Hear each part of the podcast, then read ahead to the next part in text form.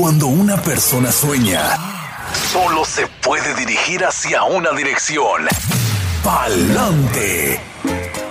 Hay miles de historias, algunas de sacrificio, otras de riesgo, pero también de superación, y una de ellas podría ser la tuya. Inmigración, sueños, retos y triunfos. Bienvenidos al programa Pa'lante mi gente, de la firma de abogados Vázquez en Servi. Bienvenidos efectivamente a todos ustedes y a la abogada Bárbara que nos acompaña en esta edición de Pa'lante mi gente. Buenos días. Muy buenos días nuevamente aquí con ustedes. Estamos en Palante, mi gente, hablando como siempre sobre los temas de inmigración y contestando sus preguntas. Hoy día vamos a estar hablando sobre lo que es el estatus T, la ley de protección para personas quienes han sido víctimas de la trata de personas. Esto es una ley que entró en vigor en el año 2000 y bueno, no creo que hemos hablado mucho o con mucha frecuencia o en detalle sobre lo que es el estatus T. Sé que lo hemos conversado, pero no profundamente. Y hoy día quería traerle esta información porque siempre hablamos sobre lo que es el estatus U, pero esta información yo creo que es muy importante para que las personas se puedan educar en lo que son las diferencias entre el estatus T y el estatus U y a ver si a lo mejor alguien podría calificar para aplicar a este beneficio migratorio.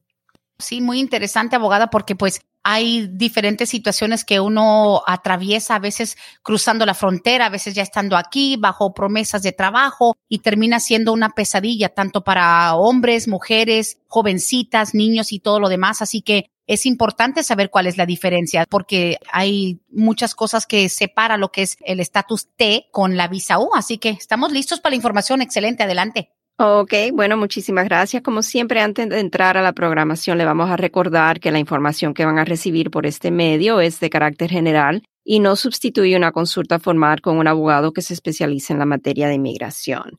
El estatus T o la visa T es un estatus migratorio de no inmigrante otorgado a personas quienes han sido víctimas de actos severos de la trata de personas, también conocido como el tráfico de personas. Para ser considerado para este beneficio migratorio, la víctima no debe de haberse rehusado a cumplir con cualquier pedido razonable de las autoridades para asistencia en lo que es la investigación o el enjuiciamiento de los autores del delito. Se requiere a veces saber en estos casos porque muchas personas tienen el concepto de la visa U que necesitan una certificación y para el estatus T, con diferencia al estatus U, la víctima no necesita solicitar una certificación, pero de todas maneras pensamos que es buena idea o buena práctica pedir la certificación dado a que si es otorgada serviría como evidencia contundente del crimen de trata de personas que ha sufrido la víctima.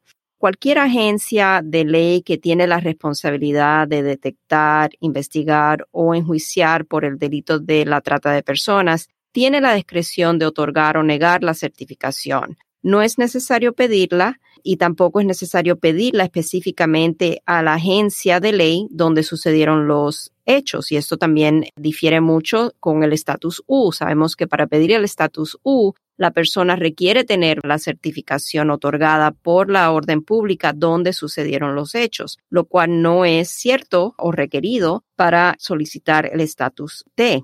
Tampoco hay ningún requisito de que se haya abierto una investigación o que se haya enjuiciado la persona que fue el autor del delito. So, la orden pública, en realidad, quien se le puede solicitar la certificación para un estatus T, no tiene que comprobar o no tiene que tener ya algún caso abierto la persona no tiene que emanar evidencias que hay un caso abierto o que hay un enjuiciamiento de la persona que cometió el delito. Eso es, es bastante amplio. También sabemos que para propósito del estatus U, el gobierno tiene una cuota de 10,000 visas U anuales. Lo mismo es cierto para el estatus T, pero para el estatus T la cuota es menor, es de 5,000 visas que están disponibles anualmente y con diferencia al estatus U, que sabemos que esa cuota ya lleva agotada año tras año y por eso hay tanta espera para poder lograr el estatus una vez que la persona aplica. Para propósito del estatus T, la cuota nunca ha sido agotada. So es bien diferente este proceso. Y aunque la cuota es más limitada, de 5.000 visas U disponibles anualmente, nunca ha sido agotada esa cuota y obviamente porque tal vez no es tan común estos casos. Para saber qué califica como un crimen de trata de personas, hay dos diferentes categorías. Una de ellas es el tráfico sexual lo que es reclutar, privar de la libertad, transportar, proveer u obtener a personas para el propósito de un acto sexual comercial, lo cual se comete por la víctima tras ser inducido por la fuerza, por fraude o coerción, o cuando la persona inducida a cometer tal acto es menor de 18 años de edad. Eso es lo que es la definición bajo la ley federal para propósito de calificar, para aplicar, vamos a decir, para el estatus T, si ha sido la persona víctima de tráfico sexual. También existe la otra categoría que es el tráfico laboral, lo que es reclutar, privar de la libertad, transportar, proveer u obtener personas para la mano de obra por la fuerza, por fraude o coerción, con el propósito de someter a la persona a servidumbre involuntaria, peonaje, servidumbre por deudas o esclavitud. So, yo creo que la segunda categoría tal vez se ve con más frecuencia lo que es el tráfico laboral, porque a veces escuchamos que personas han sido transportadas aquí a Estados Unidos bajo la promesa de que van a tener algún tipo de trabajo, a lo mejor en una empresa o en una fábrica, pero en realidad sí trabajan, pero no le pagan. Eso sería algo que podría calificar como el tráfico laboral. Para calificar o ser elegible aplicar al estatus U, la persona tiene que cumplir con ciertos requisitos. Primero es el ser o haber sido víctima de una forma severa de la trata de personas, lo cual ya explicamos, ¿verdad?, qué es lo que califica, cuáles son las dos categorías que son consideradas una forma severa del tráfico de personas. También estar físicamente presente en Estados Unidos, sus territorios o en un puerto de entrada por causa de haber sido víctima de la trata de personas. Ese nexus es importante. El haber cumplido con cualquier pedido razonable de asistencia por parte de las autoridades en la investigación o enjuiciamiento de los responsables por el delito de la trata de personas. Y para esto hay una excepción. Personas menores de 18 años quienes han sido víctimas de algún acto que constituye la trata de personas no tienen que demostrar cooperación con las autoridades.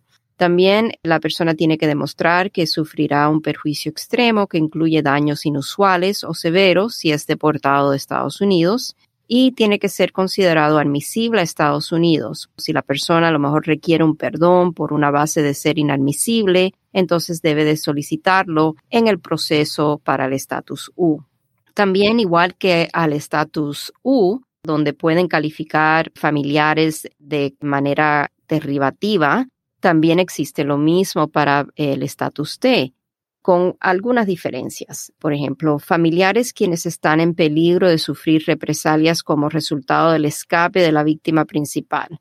Esa es la primera categoría. Si hay algún familiar que está eminentemente al sufrir alguna represalia porque se escapó la víctima de las garras del actor de este crimen, entonces pueden ser incluidos los padres, los hermanos solteros menores de 18 años de edad, los hijos de cualquier edad o estatus matrimonial del familiar calificativo quien ha recibido el estatus T en calidad derivativa. Ahora, los familiares quienes no están en peligro de sufrir represalias como resultado del escape de la víctima principal, entonces ahí ya hay otra categoría de, de familiares derivativos. La víctima principal tiene menos de 21 años de edad, podría calificar su cónyuge, su hijo soltero menor de 21 años, padres y hermanos solteros menores de 18 años. Si la víctima es mayor de 21 años de edad, entonces el cónyuge y los hijos solteros menores de 21 años de edad. Creo que es muy amplio quienes pueden quedar como familiares calificativos dependiendo de la categoría de familiar calificativo.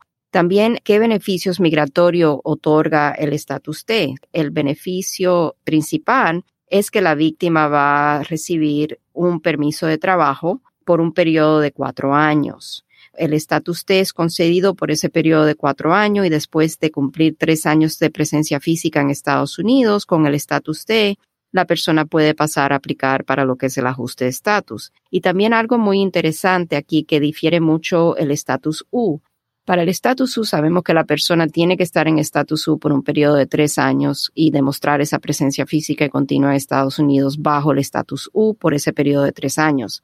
Pero aquí, bajo el estatus D, la persona puede o cumplir los tres años de presencia física y continua en Estados Unidos bajo el estatus T, o si antes de cumplir los tres años el fiscal general certifica que la investigación o el enjuiciamiento del caso ha concluido, entonces la persona podría pasar a pedir el ajuste de estatus, no obstante a que todavía no haya cumplido los tres años.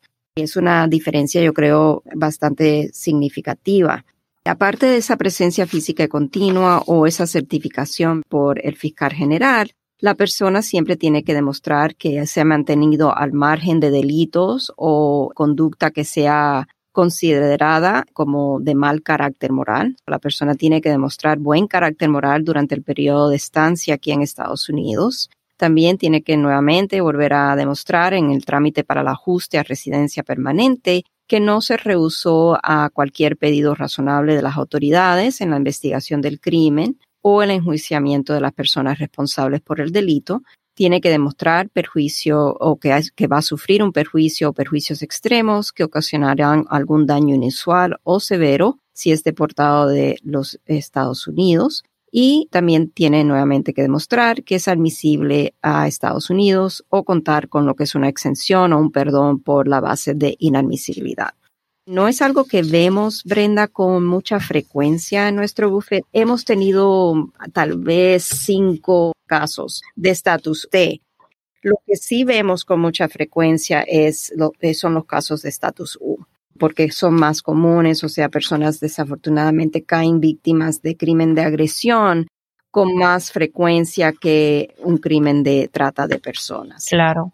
Pero de todas maneras es importante que la comunidad sepa que existe esta eh, posibilidad. Y si a veces, vamos a decir, estamos revisando un caso para ver si la persona es elegible al estatus T, si tal vez no cae a lo mejor dentro de lo que es considerado delito de trata de personas, entonces a veces podemos eh, evaluar el caso o vamos a evaluar el caso para ver si cae dentro de las posibilidades para el estatus U como que siempre vamos a estar en la mira o con el ojo siempre a que si la persona podría calificar a uno o el otro.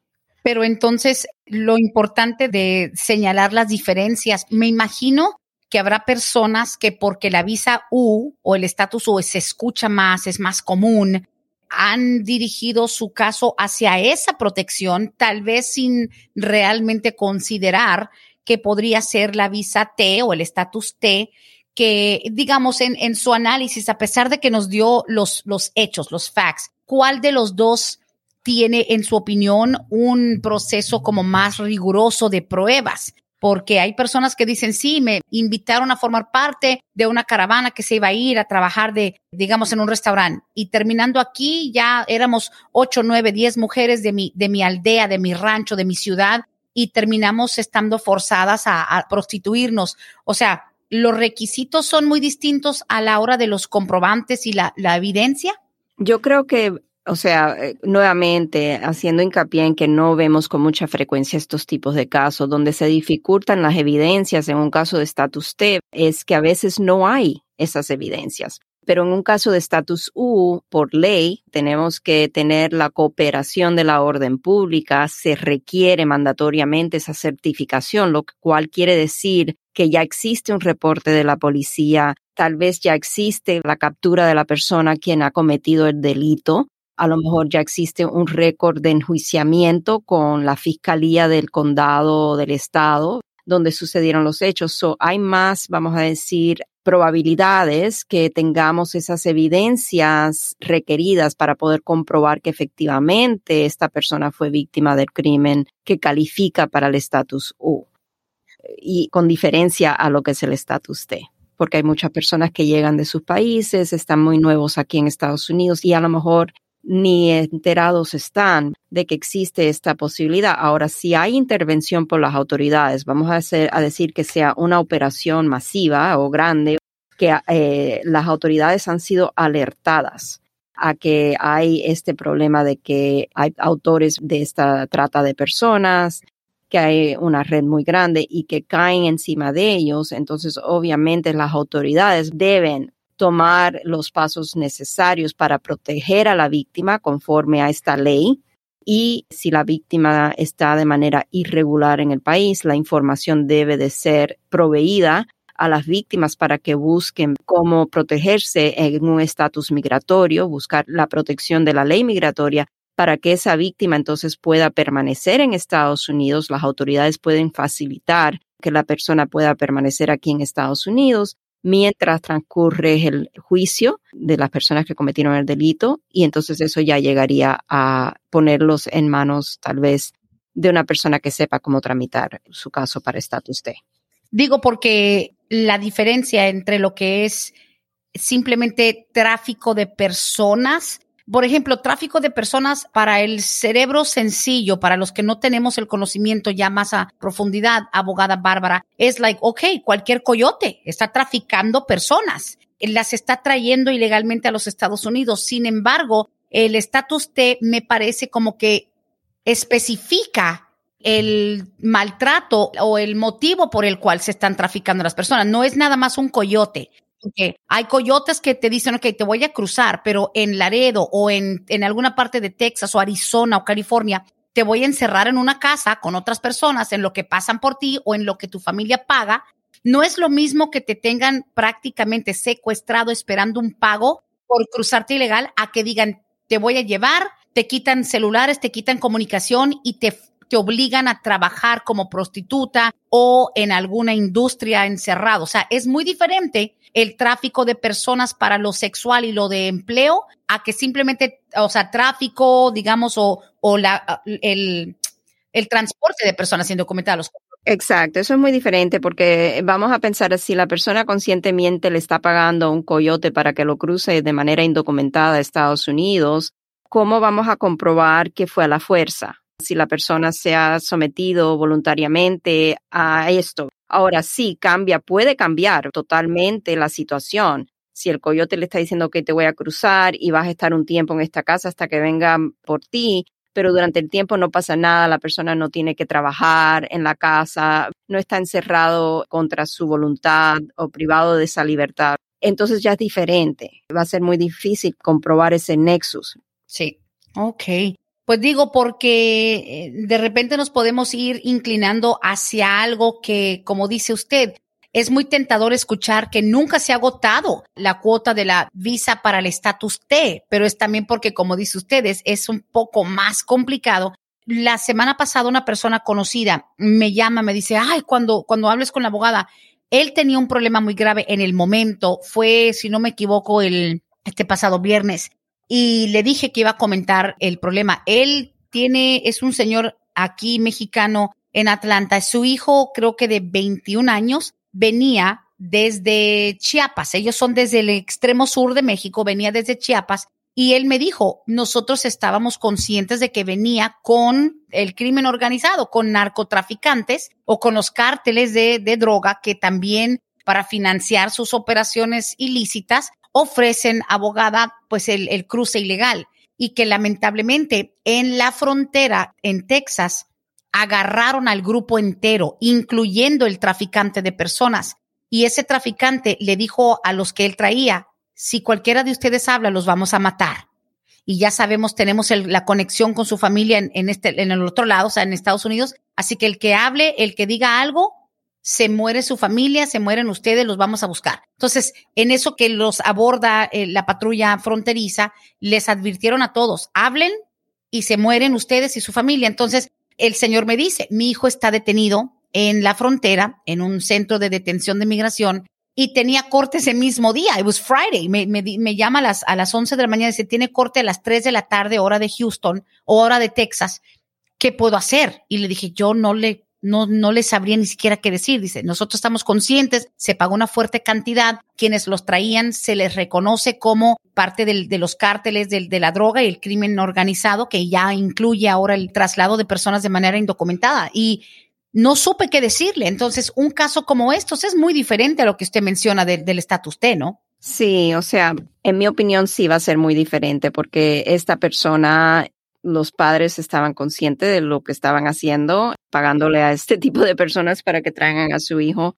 es bien difícil y con esa amenaza obviamente más se complica la situación porque sí hay probabilidades a veces cuando hay una, cae una red así de que las autoridades puedan hasta darle un parole a la persona para entrar a Estados Unidos para servir como testigo en el juicio, pero nuevamente me imagino que con tal amenaza van a estar renuentes a aceptar declaración. Exacto. Qué terrible. Y lamentablemente a veces sí nos confiamos de que porque algo sale caro, porque es bastante caro atravesar México, ya sea como mexicano o centroamericano, suramericano, pero yo creo que nadie está esperando este nivel de, digamos, de peligro. Entonces, pues bueno, muy lamentable. Ojalá que algo se pueda hacer y la verdad no sé en qué terminó esta situación tan tensa. Dice, puedo contratar a un abogado, me pueden ayudar. Le dije, eso no, no es fácil porque tenía corte ese mismo día, pero en todo caso lo que el señor decía es que aunque me lo deporten otra vez, pero que no me lo dejen ahí en, en la frontera, en Nuevo Laredo, México, porque me lo pueden matar, si lo pueden devolver hasta allá. Yo no sé qué es lo que pasa si en esos momentos deciden devolver a la persona, pero abogado como estas hay miles de historias también sabemos que es muy común y fue muy común en otra época que mujeres eran reclutadas en, pequeños pueblos, en pequeñas aldeas en México y Centroamérica y les decían, allá están abriendo mucho restaurante, mucha discoteca para que trabajen como meseras, vengan y nosotros las llevamos y usted allá nos paga lo del coyote. Entonces ahí es donde las tenían a veces aquí incomunicadas y aparte obligadas a trabajar en lo sexual. Las encerraban en apartamentos, en casas donde no tenían comunicación con nadie. Sí, exacto. Y es que, que una de ellas, por ejemplo, de esa parte a las autoridades, que se escape de esa situación y que vaya a las autoridades y que pueda hacer una declaración. Entonces ahí ya se abriría, las autoridades tendrían que abrir una investigación de lo que está sucediendo y ya entonces ahí yo diría que sí, obviamente cae dentro de lo que es la consideración para el estatus T. Cierto, cierto, wow. Tremendo, tremendo segmento este de lo que es el estatus T, T de Tomás por trata de personas. Y como le digo, hay cierto criterio al que tienen que acudir a la hora de analizar estos casos. Digamos, aunque no son comunes, sí los están manejando, ¿verdad? Porque a diferencia de lo laboral, por ejemplo, visa de trabajo, todo eso que no manejan en Vázquez y Servi, esto sí lo están empezando a manejar, ¿no? Sí, lo hemos manejado, no es que eh, no hemos tenido casos de esta índole, lo que no son tan comunes como los casos de status U que tenemos, no sé ni cuántos, pero sí. Ay, ay, ay, pues mira, ya vamos a también a dirigirnos hacia las preguntas que están llegando por mensaje de texto 770-927-8015. Estamos en vivo. Adelante, mi gente, el podcast de Vázquez y Serbia a través de Oxígeno Radio, línea en cabina, preguntas en vivo. Siempre la prioridad son las llamadas al aire 770-686-3424. Tenemos unas cuantas rezagadas de la semana pasada que decían, para quienes son derivados de la visa U o un beneficiario que se agregó a la visa U. ¿Qué pasa? Dice, por ejemplo, el principal, ya estamos viendo que la gente abogada Bárbara está recibiendo su permiso de trabajo de manera preemptiva y todo, pero ¿cuánto se está tardando para sus derivados o sus, digamos, su pareja o alguien agregado? Y eso no lo vamos a saber a no sea que primeramente para enero supuestamente el gobierno debe de abrir lo que es los tiempos de procesamiento para nosotros poder saber en qué fecha van, por lo menos. En estos momentos, esa página, si uno entra a la página de uscis.gov, va a ver que hay una notificación del gobierno donde dicen exactamente esto, que están tratando de trabajar en actualizar las fechas de procesamiento para este tipo de casos. So, no vamos a saber exactamente cuántos están demorando. Lo que sí le podría decir es que depende de la orden, el cuándo fue recibida la solicitud. Por ejemplo, si fue alguien que fue agregado ya después y la persona principal a lo mejor entregó su solicitud en el año 2016, que sabemos que sí están trabajando esos casos porque nos damos cuenta, dado a que estamos recibiendo nosotros notificaciones de personas que son clientes, quienes han estado ya con su trámite pendiente desde el 2016, ahora están siendo notificados So, lo mismo le podría decir para los derivativos. Si fue después del 2016 que fueron agregados, entonces hay que seguir esperando porque todavía no, no han llegado. Claro. Y como bien dice usted, o sea, si ahorita mismo apenas se está abriendo la posibilidad para el principal afectado, y porque sabemos que hay muchas combinaciones en cuanto a, lo que es el estatus U o la visa U, sabemos que hay mucho, por ejemplo, mucho padre o madre adulto que están esperando el beneficio por medio del abuso o de un crimen que sufrió un hijo o una hija ciudadana. O sea que el principal afectado no está esperando ningún estatus porque son ciudadanos, pero es también saber en cuánto tiempo le está llegando a lo que son los padres de estas personas afectadas, que igual cae dentro del mismo periodo de espera, ¿no? Exacto, y no hay manera de saber eso todavía. Lo único que podemos decir es que la única guía que tenemos en estos momentos es que estamos viendo en nuestro UFED, al igual que a nivel nacional nuestros colegas, que están siendo otorgados lo que es el permiso de trabajo por lo que es el bona fide determination por los cuatro años. Ahora, para que el derribado pueda recibir el permiso de trabajo, el solicitante de la visa U principal, la persona principal, tiene que haber sido otorgado el bona fide faith determination, o sea, ese permiso de trabajo por cuatro años. Así es.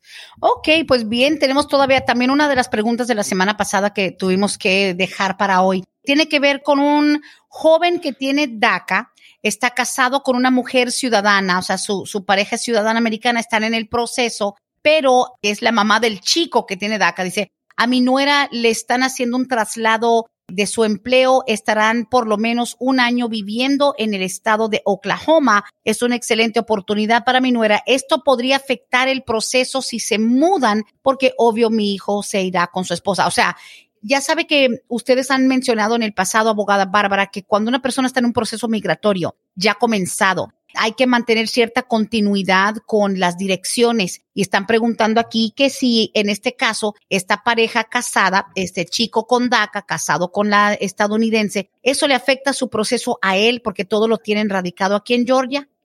Si van a, estar ya de larga duración, o sea, un año por lo menos, sin saber si va a haber otra extensión de ese periodo de tiempo de trabajo, deben de cambiar su caso y por lo menos hacer el cambio de dirección donde van a estar viviendo durante ese periodo de tiempo para que eviten cualquier problema con el correo. Si ellos han estado al tanto de recibir su correspondencia en su dirección aquí en Georgia, donde están viviendo, entonces sí deben de notificar a inmigración. O sea, no dicen qué tipo de proceso tienen hecho. Si dice la pregunta que el joven tiene DACA. Lo que no sabemos en qué paso va tampoco el caso, si ya la I-130 fue archivada, si fue aprobada, si él tendrá que hacer un trámite para el proceso consular con perdón o si va a calificar para el ajuste de estatus. O sea, todo esto, si tienen abogado ya en el caso, deben consultarlo con su abogado para que mejor lo pueda guiar. Cierto, es mejor. A ver, dice aquí, para quienes entran con visa de estudiante, casándose con ciudadano, también pueden arreglar estando aquí dentro del país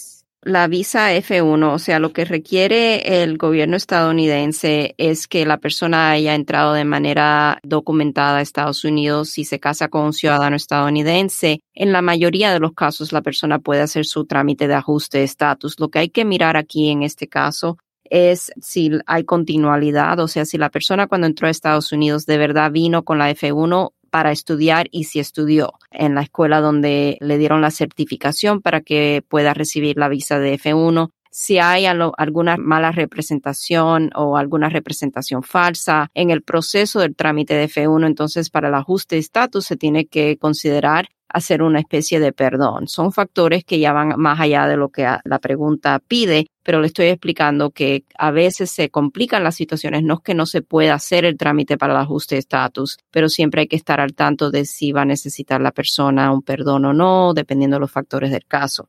En este caso, la respuesta sería sí, él sería elegible para el ajuste de estatus. Tendríamos que estar seguros nuevamente que no hay ninguna base de inadmisibilidad, que tenemos que a lo mejor pedir una exención para esa base de inadmisibilidad. Muy pocos casos de personas que entran tal vez legalmente a Estados Unidos y se casan con una persona ciudadana estadounidense son, como le podría decir, eh, estatutariamente inelegibles para poder hacer su trámite de ajuste de estatus. Uno que me viene a mente así de repente es una persona que entra o que viene con visa de, ¿cómo se dice?, para trabajar en un barco, um, crewman visa. ¿De tripulación? De tripulación, sí. Entonces, esas personas bajo el estatuto migratorio, aunque se casen con personas ciudadanas estadounidenses, no pueden en general aplicar al ajuste de estatus porque existe esa limitación bajo la ley pero no existe lo mismo para la persona que entra con la visa F1. De estudiante. Ok, interesantísimo. Aquí nos pregunta también, dice, buenos días para la abogada. Si a mí,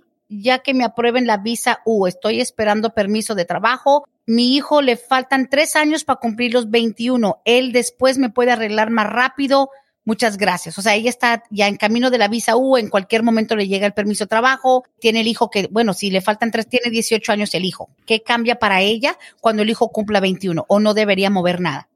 Tal vez podría hacer el trámite más rápidamente a través del hijo, pero eso es otra cosa que requiere una consulta formal porque no simplemente el cumplir el hijo los 21 años de edad mágicamente puede él hacer algo por ella. Depende de los factores del caso, depende si la persona requiere de un perdón que a lo mejor no se pueda conseguir a través de un ajuste de estatus por medio del hijo. Por ejemplo, para darle un ejemplo, si hay una persona que ha sido otorgado el estatus U, pero no quiere seguir esperando los tres años porque tiene un hijo que ya tiene los 21 años de edad, pero esa persona con el estatus U requiere un perdón por un reclamo de ciudadanía estadounidense falso sabemos que no hay perdón por un ajuste de estatus normal, familiar, pero bajo el estatus U sí lo hay. So, esa persona no puede hacer su trámite para el ajuste de estatus por medio del hijo ciudadano estadounidense. Tendría que hacerlo a través del estatus U, esperar los tres años para entonces poder pedir ese perdón que no existe en la otra, en el otro tipo de caso ya está, las limitaciones son distintas. Dice aquí otra pregunta, Luis, dice, Brenda, pregúntale por favor que si cree que la fecha 2011 del programa que habló la semana pasada, ¿qué tal si la persona llegó 2015? No hay forma de calificar. Bueno, lo que hablamos la semana pasada. Del... Sí, el plan 6. Sabemos que es todavía una propuesta de ley, no sabemos qué fecha exacta va a quedar, o sea, puede ser 2011. Dudosamente van a extenderla hasta 2015, pero nada es concreto todavía. estamos hablando que si se da, tenemos que esperar, ser pacientes y esperar para ver cuáles son los requisitos que van a quedar como parte de ya sería la ley. Muy bien, tiene sentido. Ah, esta pregunta dice, mi mamá entró con visa de turista, lamentablemente la acusaron de trabajar con ese estatus. ¿Habrá algún perdón? Yo estoy legalizando con matrimonio. O sea, eh, son personas colombianas, dice yo, pues eh, su mamá y ella entraron con visa de turista, pero a la mamá de la que me escribe la detectaron que trabajó, entonces la, la, sacaron, le quitaron la visa y todo, pero la hija sigue ya en un proceso migratorio con su esposo. Que si habrá algún perdón para mi mamá que trabajó mientras tenía visa de turista. Si estamos hablando de, de un perdón para que ella pueda volver a lograr la visa de turista, en realidad no es que hay un perdón, es que la embajada, ya sabiendo que ella violó los términos de la visa de turista en una ocasión previa y que la visa fue revocada por esa razón, es dudoso que la embajada le vaya a volver a otorgar una nueva visa de turista. Ahí es a donde está el problema, que es a diferencia cuando una persona, por ejemplo, la hija que hace esta pregunta, está arreglando por medio de matrimonio ya eso es diferente. La hija está pidiendo ya un estatus permanente a lo que es el gobierno estadounidense, un estatus permanente de inmigración, residencia permanente. Y para propósito de la ley migratoria, el trabajar cuando se trata de aplicar para la residencia, el trabajar no es un beneficio, no es un fraude ni una representación falsa porque no es para un beneficio migratorio. No, pero yo creo que aquí la joven que se está arreglando sus papeles quiere arreglarle a su mamá porque su mamá se tuvo que ir a Colombia, ya no tiene visa. So, su mamá está allá, dice, ya cuando yo arregle mi estatus, yo quiero pedir a mi mamá. Eh, a lo mejor es, usted está bien y yo soy la que no le estoy entendiendo. Ya, ella quiere pedir a su mamá eventualmente, dice, como entró legal, pero le quitaron la visa de turista por haber trabajado, dice, yo le voy a poder arreglar a mi mamá dos cosas aquí. Primero, la, la, hija tiene que hacerse ciudadana estadounidense para poder pedir a la madre. No es simplemente la residencia. No cuando tenga la green card ya no puede hacer nada. Exacto. So, cuando ella se haga ciudadana, ella puede hacer una petición familiar por la mamá. Lo que pasa es que vamos a tener que argumentar que nunca hubo una, representación falsa para propósito de un beneficio migratorio y que el trabajar, o sea, el hecho de que la mamá haya trabajado aquí en Estados Unidos con la visa de turista, no es para un beneficio migratorio. Y son argumentos que tenemos que hacer para evitar la necesidad de un perdón, porque para propósito de un perdón de representación falsa, si la embajada lo llega a pedir, la hija no es un familiar calificativo para ese tipo de perdón. So ahí es a donde está el problema principal del caso. A veces estos casos se complican y si vemos que la embajada niega lo que sería la residencia, tenemos que hacer argumentos a través de un proceso que se llama LegalNet. So, no es que sea seguro de que vaya a suceder, pero si sucede, entonces estamos en esa situación. Y también lo otro que me viene a mente es cuánto tiempo estuvo la mamá aquí en Estados Unidos con esa visa de turista, porque ella dice que la mamá trabajó y le revocaron la visa. Si la madre entonces, al violar los términos de la visa de turista, empezó a acumular presencia indocumentada en Estados Unidos, se invalidó la visa de turista. Y si la mamá no tiene cónyuge o no tiene mamá o papá residente o ciudadano, entonces no va a calificar para el perdón que a lo mejor requiere de presencia indocumentada. Entonces ahí estaría la traba ya final del caso hasta que no haya cambio en la ley. Sí, cierto. Ahora, eh, la pregunta tonta de mi parte, digamos, la persona que entra con visa de turista, de por sí conseguir una visa de turista en un país latino es difícil y se considera, wow, you did it, es un logro. Ahora, te quitan la visa de turista porque trabajaste. Number one, pregunta tonta, ¿cómo se entera inmigración que tú trabajaste. O sea, ¿cómo se enteran? ¿Será que buscan en redes sociales? Lo que no me explica la hija de la señora es, ¿se la quitaron en la frontera entrando?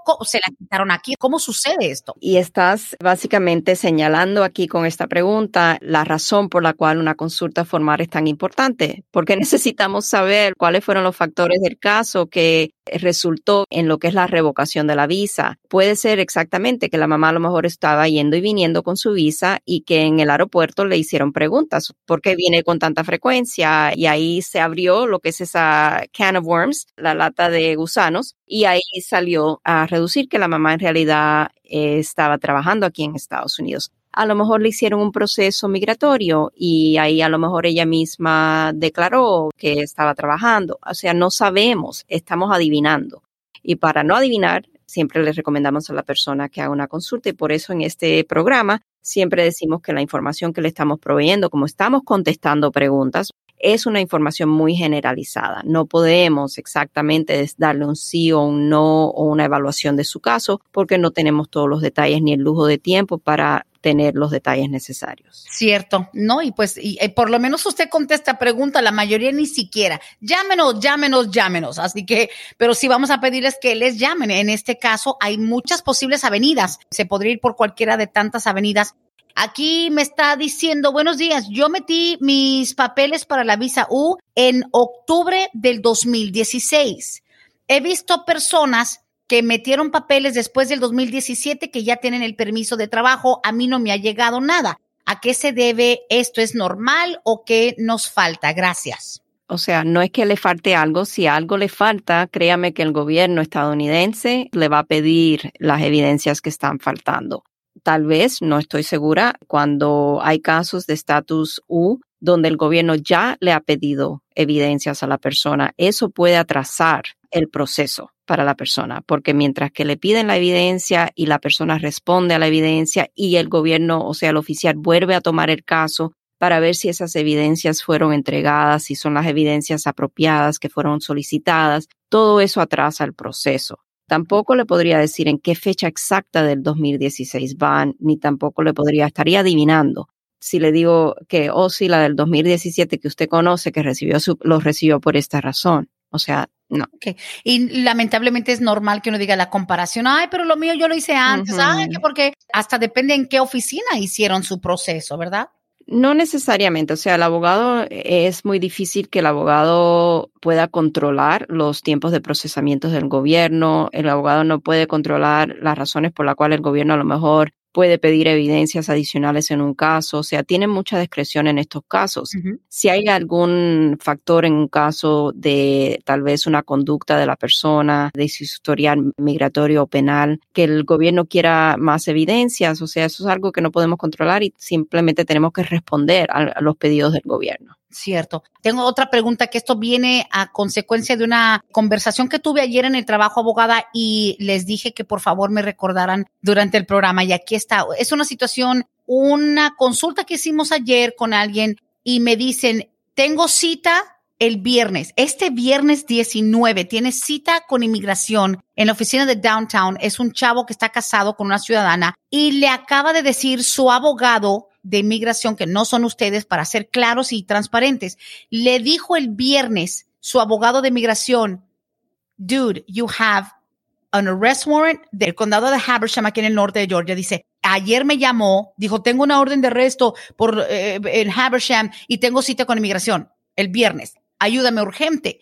Hablando con el otro abogado de, de defensa criminal, es imposible porque es algo que es felonía por una violación de probatoria. Pero me dijo, please, pregúntale a alguien. Le dije, pero pregúntale a tu abogado de inmigración. Dijo, yo te escucho mañana. En un caso de estos, yo creo que la duda de este joven es, ¿me conviene que mi abogado haga un cambio, reschedule? Dice, no quiero perder mi cita, pero primero dice, ¿por qué mi abogado de inmigración al que le he pagado miles de dólares me dice el viernes, una semana antes, de mi cita con inmigración en Downtown Atlanta. ¿Cómo se espera una semana antes de mi cita para decirme que tengo un arrest warrant por una violación de probation en Habersham County, cosa que nosotros no podemos o sea, borrarle mágicamente. Usted como abogada de inmigración, ¿esto es común y qué puede hacer este joven?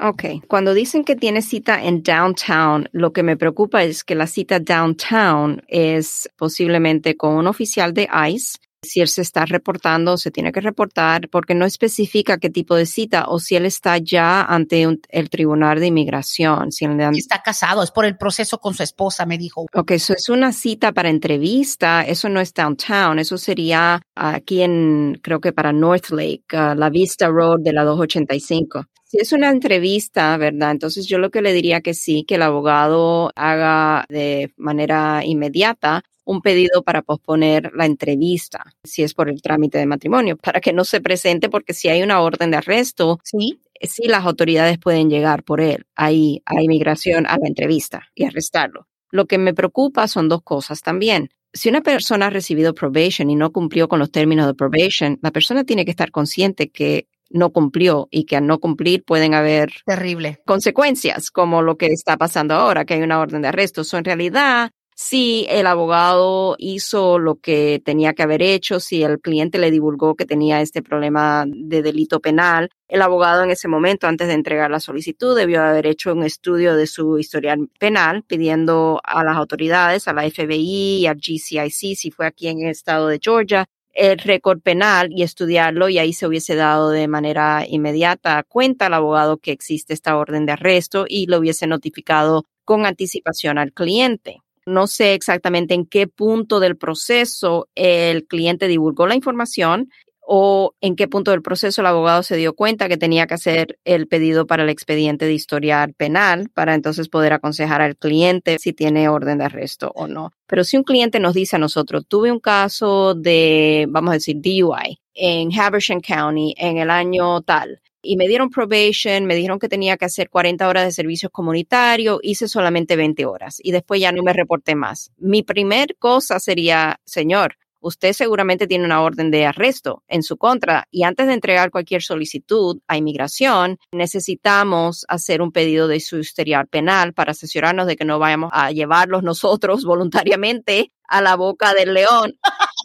exacto. So, hay muchas cosas que no sabemos en este caso, Brenda. No sabemos cómo se desenvolvió esa consulta, no sabemos cómo se desenvolvió la información que fue proveída por el cliente y qué pasos tomó el abogado para poder aconsejarle al cliente apropiadamente. Por supuesto, yo creo que una de las peores cosas, y lo hemos hablado, una de las peores cosas que le puede pasar a un profesional en leyes, un abogado que de repente de sorpresa se entere que el cliente tiene una cola larga que lo viene siguiendo. Y, los clientes muchas veces dicen, ah, pues yo te pagué, you gotta find that out. O sea, no me digas que no sabías. O sea, si no me lo proporcionas tú, y pienso que muchas veces los clientes dicen, bueno, hasta ahorita nadie me ha parado, no, no, no se ha visto ningún obstáculo en mi caso. I'm gonna keep going. Si no me preguntan, no lo voy a divulgar para ver si maybe ya, you know, alcancé a sacar mi green card, mi residencia, sin que nadie se enterara que tengo, you know, arrest. Y tiene dos, tiene dos órdenes de arresto pero al abogado solo le sale el de Habersham le salió la semana pasada y el cliente, en vez de decir, man, le hubiese dicho yo voluntariamente, él está enojado porque hasta el viernes pasado fue que se enteró su abogado. Le dije, did you tell him? Dijo, pues yo pensé que tenía algo, pero como nunca me había dicho nada el abogado, hey, te apareció tal cosa, dice, y ahora me lo viene a decir es tu responsabilidad, porque ahora está enojado porque el abogado apenas le dijo el viernes que tiene orden de arresto y tiene cita este viernes. Es peligroso, pero para mí se me hace una omisión, es negligencia de parte de un cliente tratar de ver, well, si no le digo y no me pregunta, no se lo voy a proporcionar yo. Y por eso es tan importante cuando estamos en consulta que el abogado pregunte y que el cliente sea honesto con el abogado. O sea, nuestro cuestionario ahí le preguntamos si ha tenido arresto, si ha tenido multas donde no ha sido arrestado por infracciones de tránsito, porque las multas sabemos que si no son pagadas también pueden resultar en una orden de arresto. So, I mean, un, parking violation también, ¿me entiende? Son tantas cosas, o hay que siempre estar, eh, usted está segura que no tuvo ninguna violación de tránsito, que nunca ha sido arrestada, que pagó sus tickets. ¿Por qué? Porque eso todo le va después a salir y va a ocasionar problemas en el caso, como en este caso de este señor.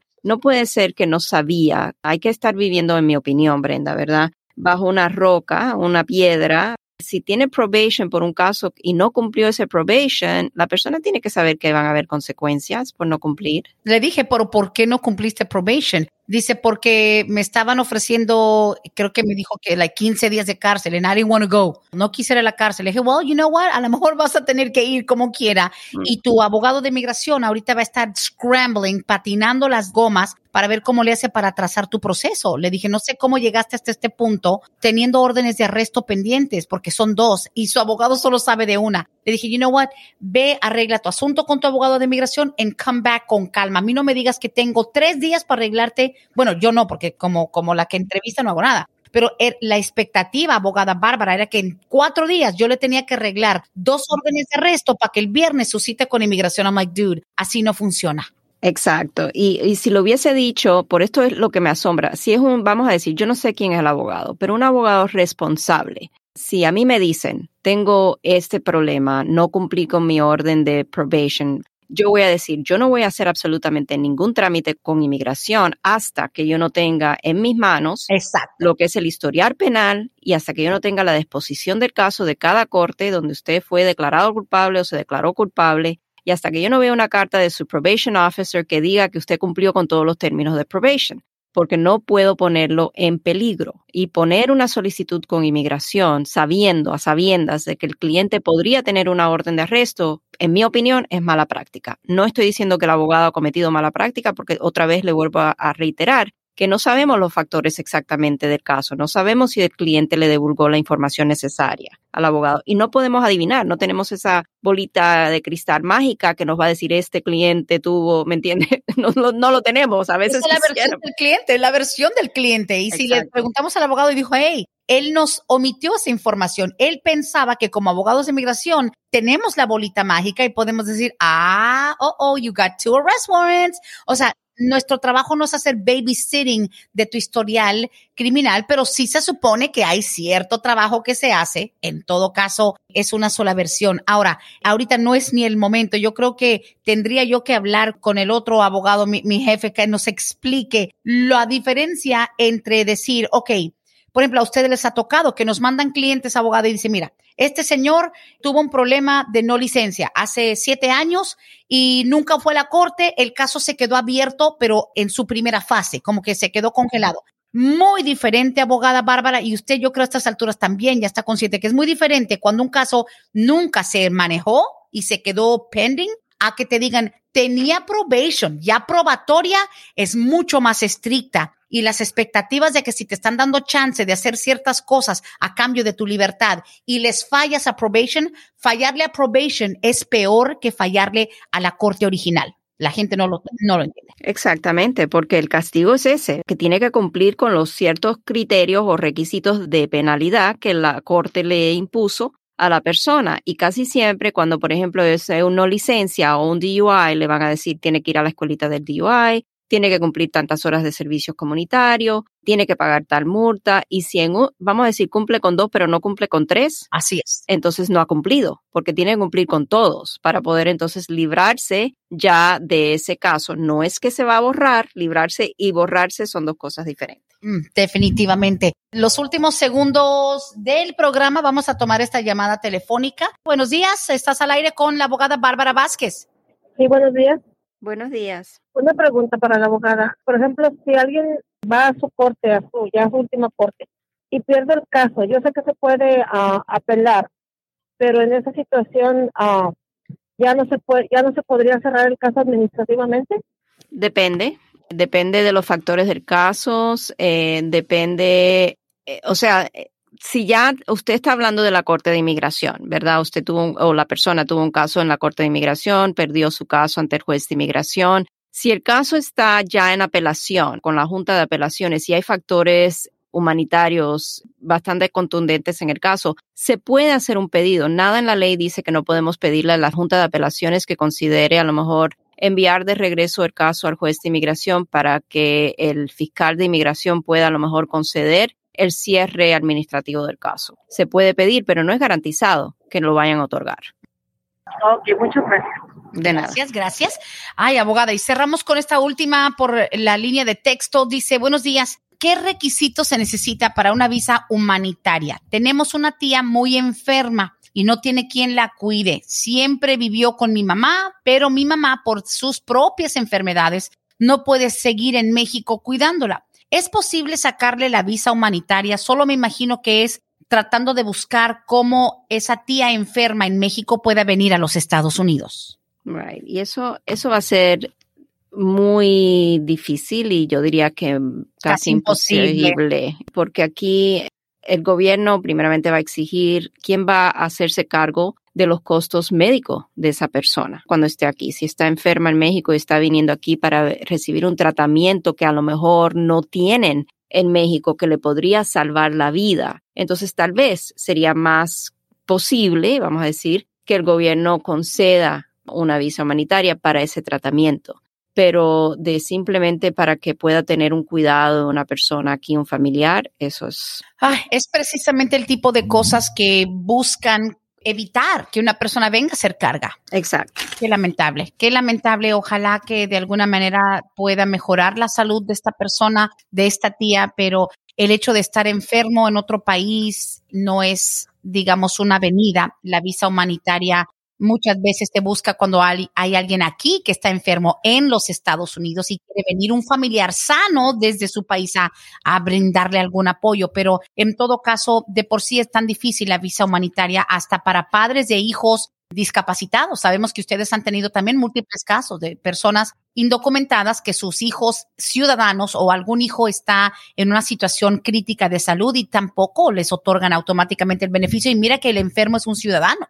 Exactamente, yo tuve un caso así con un niño que tuvo cáncer del riñón. A la madre la deportaron, hicimos todo lo posible por traerla nuevamente y básicamente en nuestros documentos hicimos una affidavit que ella iba a venir solamente específicamente para durante el tiempo que el niño se estaba recuperando de la operación que le hicieron en el hospital y que ya el niño está recuperado, que ella se iba de regreso nuevamente a, a México movimos cielo y tierra para tratar de conseguirle esa vía para regresar aquí, para estar con su hijito, que en ese entonces yo creo que tenía cinco o seis años. Y no, eh, el gobierno negó, con todas las evidencias, fotos del niño en el hospital, cartas del oncólogo, todos los récords médicos diciendo exactamente de qué estaba sufriendo el niño y nada, nada. De hecho, si no me equivoco, es nuestra amiga Cecilia, ¿no? No puedo divulgar el nombre. Eh, sí. Perdón, es que como ellos no, tan, okay. tan, tan, generosos con la información, pero sé que a nivel profesional sí, pero es para tener un, una comprensión de lo difícil que es. La visa humanitaria es, es, muy, muy eh, delgada la línea, pero en todo caso, abogada, wow, qué programa increíble aprender cada día cosas nuevas y entender que